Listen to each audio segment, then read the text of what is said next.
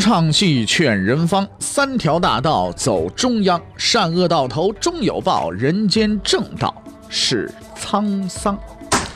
给您续上一杯茶，我慢慢的说，您细细的品。听大禹，话说明朝，除了咱们广播直播以外啊，我们还在喜马拉雅独家网络发布。各位呢，可以登录喜马拉雅手机和电脑客户端，搜索“大禹茶馆”，选择收听。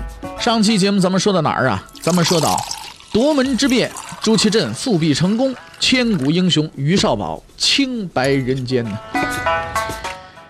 杀了一批，换了一批，做新龙袍，修宫殿，改年号。哎，景泰年改成了天顺年啊！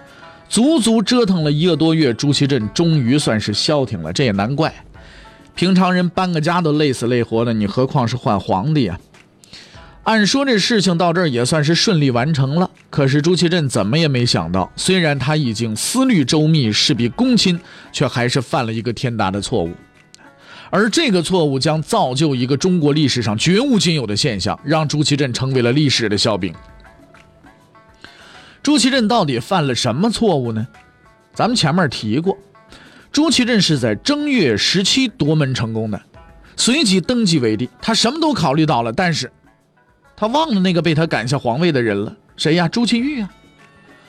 当时朱祁钰已经是奄奄一息，所以朱祁镇也没去理他。直接就坐皇帝位子上就就待着了，可他没料到，自己这个弟弟啊，生命力还挺顽强，过了一个多月才死。哎，这还不打紧，要命的是他忘了一件极为重要的事情，废黜朱祁钰的皇帝身份。这位老兄风风火火干了十几天，才猛然想起自己那只剩半条命的弟弟还是皇帝呢，哭笑不得的朱祁镇立刻用皇太后的名义废黜朱祁钰，但是呢，已经太迟了。此时已经是二月初一。也就是说，在这十几天里边，大明王朝拥有了同时拥有了两个皇帝，而且这两位皇帝都是现任皇帝，外边坐一个，里边躺一个。你这这不是千古难得一见之奇观吗？当然了，朱祁镇虽然闹了笑话，但是毕竟啊，还是坐稳了皇位，并且从此开始了他的第二代统治，就天顺啊。而那些个还乡团成员们在冤杀了于谦之后呢，前途似乎啊也是一片光明。如果用童话的言语呢，此刻就可以结尾了。而他们四个手牵着手，从此过上了幸福快乐的生活啊！但是很可惜，哼，在具有悠久的、优秀的历史文化传统的我国啊，比如说权谋斗争啦、厚黑学、菜根谭啦哈哈等等这一些东西，童话是没有市场的。类似他们这种阴谋集团，结局总是逃不开两句话。一句呢叫“攘外必先安内”，另一句呢叫“过河拆桥”。而从后来的情况发展来看，还乡团大致啊适用于第二句，解决外敌即刻内斗，这算是华夏文明的这个光荣啊！我开玩笑是吧？画上引号是吧？传统之一。很快呢，这还乡团的成员们呢就十分自觉地依照这一传统，开始了轰轰烈烈的自我内部斗争。说来有点滑稽啊，斗争的起因呢，并不是分赃不均。而是性格不合，啊，你跟两口子闹矛盾似的，不是两个人婚前财产没公证，而是因为什么？而是因为两人性格不合啊！你想吃甜粽，他非得吃肉粽的，是不是？啊，这就不一样了，是吧？所以呢，徐有贞呢，他是一个有理想、没道德、有文化、没纪律的，这属于一种复合型人才，是吧？虽然是心黑手狠、脸皮厚，但是呢，讲起来还是想做事的，哎，还是一个有追求的坏人，对吧？可是石亨和曹吉祥这两位，那就除了有野心、有贪欲以外，那就那就什么都没有了。如果坏人分档次的话，那徐有贞就是有品位的坏人啊，平时要端着杯子喝酒的。石亨和曹吉祥呢，就是坏人当中的渣子，对吧？就那种在地上捡钱的那种，是吧？不给人的。夫妻之间性格不合可以离婚，而政治家性格不合，最终只有一结局，就是你死或者是我活啊。当然，这就是一个一个原因了。于是呢，坏人之间的斗争呢就这么开始了。徐有贞和石亨、曹吉祥的矛盾呢，从夺门之变之后不久啊就开始了。他们原本呢一根绳绳的骂着，是吧？关系好的不得了。但是夺门成功之后呢，功成名就了。徐有贞发现我这不行啊，我怎么当时找这么俩同伙啊？这俩素质太低了。徐有贞入阁之后呢，开始操持国家大事，每日里啊忙于办理各种事务。那毕竟呢，咱们说这是个有品位的坏人，有追求的坏人。可是石亨、曹吉祥那不一样了，发达了以后啊，就热衷于干一件事儿什么事儿啊？贪污受贿，不但如此，他们还不断在朝廷中安插自己的人，混乱朝纲。你比方说，石亨同志先后打过多次报告给朱祁镇，要求封赏夺门有功人员，前后竟然达到多少？四千多人，啊，了得吗？哎呀，天晓得这些人能从哪儿弄出来的？估计他连那天晚上自己家厨房做饭老妈子，估计啊，呃，都算进去了。这算是有力的后勤保障了，是吧？曹吉祥也不甘人后啊，是吧？你你不弄那一群人什么封封赏这那的，我也得来呀。什么养子啊、侄子啊，就什么七大姑八大姨、三叔四婶二大爷、八竿子打不着那亲戚，全封了官了。嚯，叹为观止啊！徐有贞每次看着这些乌烟瘴气的情景，不由得羞愧有加。当年我怎么和这帮不要脸的搞一块去了？这什么素质啊？这都是。自己虽然是个阴谋家，可那二位仁兄这吃相也忒难看了。哎呀，那么有品位的人啊，都是清楚吧，是吧？哎，你这这俺俩就是两个混混，是不是？小次了，嗯，如果继续跟他们混下去，太丢人了。打定了主意，徐有贞开始和曹石二人保持距离，见面呢连招呼都不打，啊，要树立自己光辉形象。我是喝咖啡的啊，你们是吃大蒜的，是吧？树立自己的形象，有品位的坏人，是吧？石恒和曹吉祥终于发现了，这位高学历的仁兄啊，想洗手下船，和自己决裂了，哈哈。那决裂就决裂吧，怕你不成吗？是不是啊？我们都是坏人呐，对不对？谁怕谁呀？天顺元年五月，还乡团第一次内斗正式开幕了。说这一天怎么回事呢？这个徐有贞、曹吉祥等人呢，正在朝堂上议事呢。朱祁镇突然拿出一份奏折来，当众宣读。内容是什么？内容是这样的啊：曹吉祥、石亨等人贪污受贿、专横霸道，欺上瞒下，排除异己，应予惩戒。曹吉祥听着，当时就吓蒙圈了，手足无措，张嘴想要辩解，不知道说什么好，因为说的都是事实。朱祁镇没看他，微笑的对徐有贞说：“啊，御史敢于直言，国家的福分呐！”啊，徐有贞看了尴尬的曹江、曹吉祥一眼，也笑了。这封奏折的作者是督察院御史杨轩，小人物。啊！但是根据厚黑政治学的第一定律，小人物敢弹劾大领导，排除个人精神失常的因素，唯一的结论就是，有靠山嘛，背后有人指使嘛。指使他的人我不说，大伙儿也都知道啊，是谁咱们就不明说了，对不对啊？咱们就不说是徐有贞，是吧？徐有贞没有理会无地自容的曹吉祥，洋洋得意的出了大殿。你看看，啊，他有充分的理由得意。作为内阁首辅，他能调动文官集团所有资源去对抗他的敌人，他有无数的打手，就是这些言官啊。在他看来，这是一场没有悬念的战争。可是他错了，因为他的对手是明代历史上唯一可以和文官集团对抗的死敌。什么集团呢？宦官集团。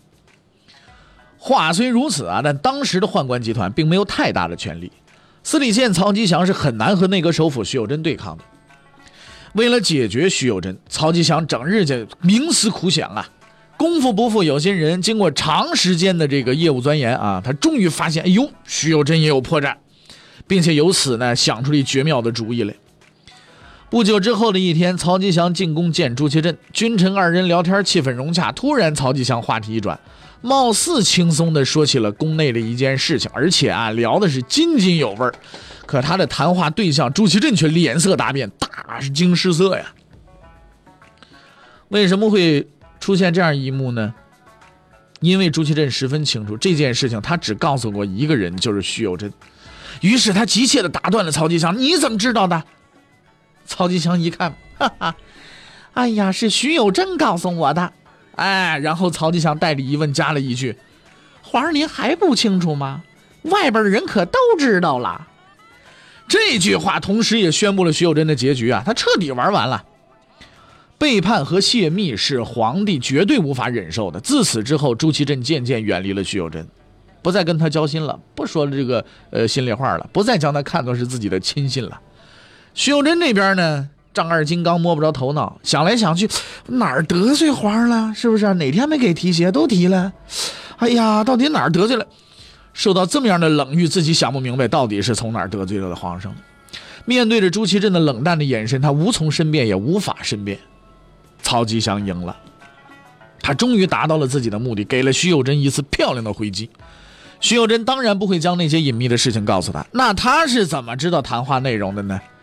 这个诡计的秘密在于啊，徐有贞进宫见朱祁镇的时候，交谈的的确就是他们俩人儿，但是听见的却有另外的一些人，而那些人呢，怎么多出来一些旁听者？谁呢？宫里的太监嘛。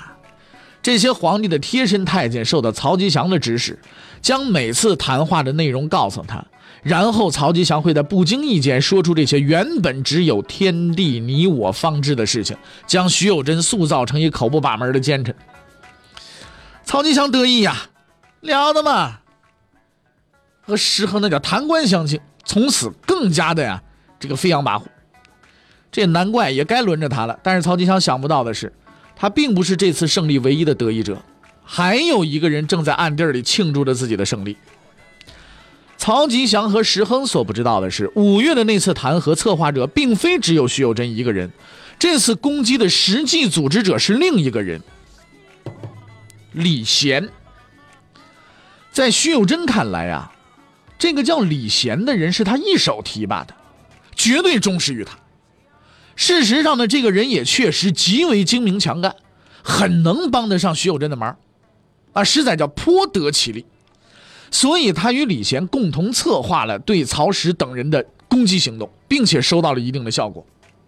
这也让徐有贞更加认定，这李贤绝对跟自己标着榜呢。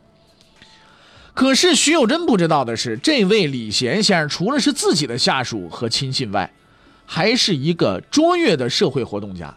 喜欢广交朋友，而他的朋友当中有一人呢，就叫石亨。早在徐有贞拉拢李贤之前呢，李贤和石亨的关系已经是十分融洽了。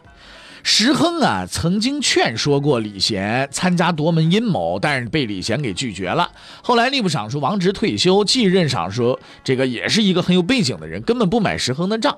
石亨就很不满意啊，所以呢，就对当时啊任这个吏部侍郎的李贤呢，私下里啊就表示，你说这个人呢，我也不是很满意啊，赶走现在这个不听话的尚书，让他来接任啊。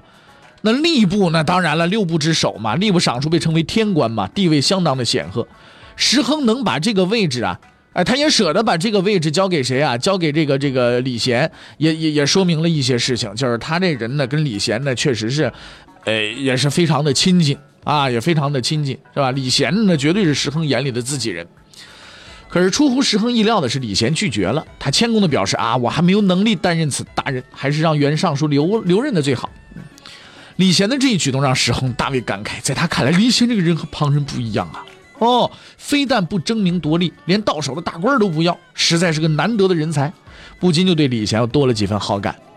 可是石亨绝对想不到的是，李贤之所以拒绝自己的好意，是因为他有着更深的图谋。为了实现这一图谋，他已经制定了一个周密的计划，并在暗中窥视着自己的猎物，随时准备打出那致命的一击。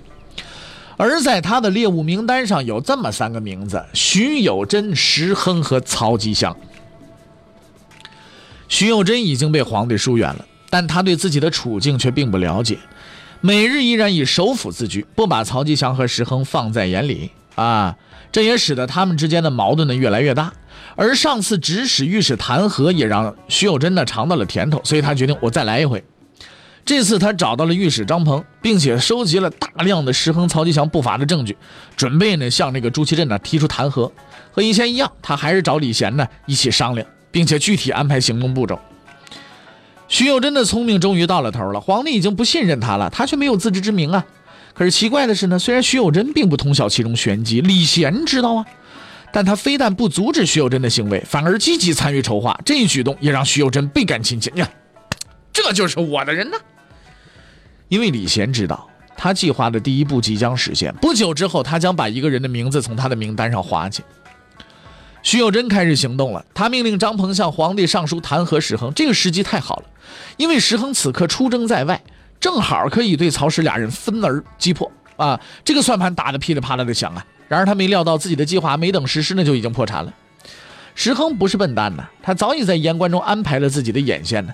就在张鹏准备上书的前一天，他已经得到了消息，连夜赶回来找到曹吉祥商量对策。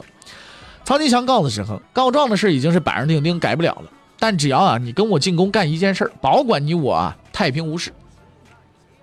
然后呢，他领着石亨进宫觐见了朱祁镇，还没等皇帝大人缓过神来，曹吉祥便向石亨使了个眼色，然后两个人呢就做了他们预先商量好的那件事什么事啊？痛哭啊！看着眼前这二位鼻涕眼泪一起往下掉，朱祁镇是手足无措呀，连忙问怎么回事，出什么事了？你俩哭这么伤心？我没死呢。曹吉祥这才被动啊！于是张鹏受人指使，想置我二人于死地，我们没办法呀，另请皇帝给我们做主了。朱祁镇听到了，倒也没什么大反应，毕竟是大臣之间的矛盾嘛，对不对？与他没有多大关系，所以他表现的十分平淡。然而石亨接着说了一句话，正是这句话触动了他，最终决定了徐有贞的结局。石亨说了一什么话啊？说一个御史怎么敢这么做呀？就安敢儿啊，对不对？他怎么敢这么做？现在内阁专权，容不下我们了。专权？朱祁镇一听专权，了不得了。石亨的似乎无心之语击中了朱祁镇的死穴。他或许是一个好人，或许是一个宽厚的人，但如果有人敢于触动他的权力，你别说你是首辅了，你就是天王老子都没商量。朱祁镇决定不行，得动手了。他要用实际行动去显示他的权威，告诉所有的人，他才是这个帝国的统治者。第二天一早，朱祁镇便下令关押张鹏和之前曾经上书的杨轩。矛头直指徐有贞，而此时石亨已经得知李贤也是攻击他的策划者之一，他十分惊讶也非常愤怒，决定要把李贤和徐有贞一起整死。之后，他不断的在皇帝面前攻击二人，最终促使朱祁镇下定决心，把徐有贞和李贤都关进监狱了。徐有贞彻底完了，他被关进当年于谦待过的地方昭狱啊，整日里唉声叹气，在阴暗潮湿的牢房里反思着自己，一切都宛如梦幻。他用尽了心思技巧，胆大包天，最终斗垮了于谦，却也只高兴了四个月，就沦为了囚犯。人生对于他而言已经落了幕啊！可是同样身在牢狱的李贤却心如明镜。其实这一场斗争当中，他才是唯一的胜利者。他尽力协助徐有贞，利用徐有贞的力量去打击石亨、曹吉祥。此外，他还充分发挥了徐有贞的盾牌作用，避过了石亨等人的反击。不过现在看来，他似乎还是失算了，毕竟他也被关进了监狱，等待着他的是不可知的命运：杀头还是充军，或者是流放啊？但是李贤却丝毫的不见慌乱，这一天的到来早在他的预料之中，为此他已经准备了很长的时间。不久之后，处罚决定下来，算是皇帝开恩吧。徐有贞被降为广东参政，李贤被降为福建参政。这两个地方在当时都是偏远地区，也算是一种体面的发配了。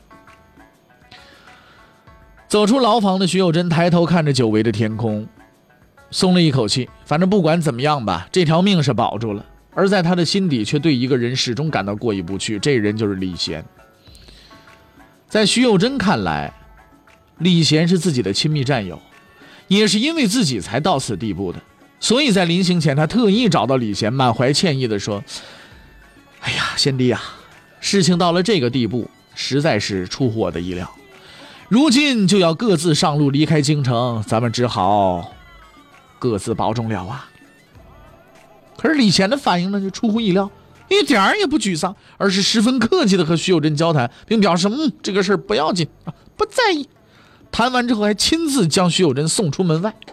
徐有贞怀着愧疚走了，看着他离去的背影，徐有贞，呃，是李贤呢，露出了自己的笑容。徐有贞呢？徐有贞呢？要走的只有你自己。那么李贤这背后的玄机究竟在哪儿呢？欲知后事如何，且听下回分解。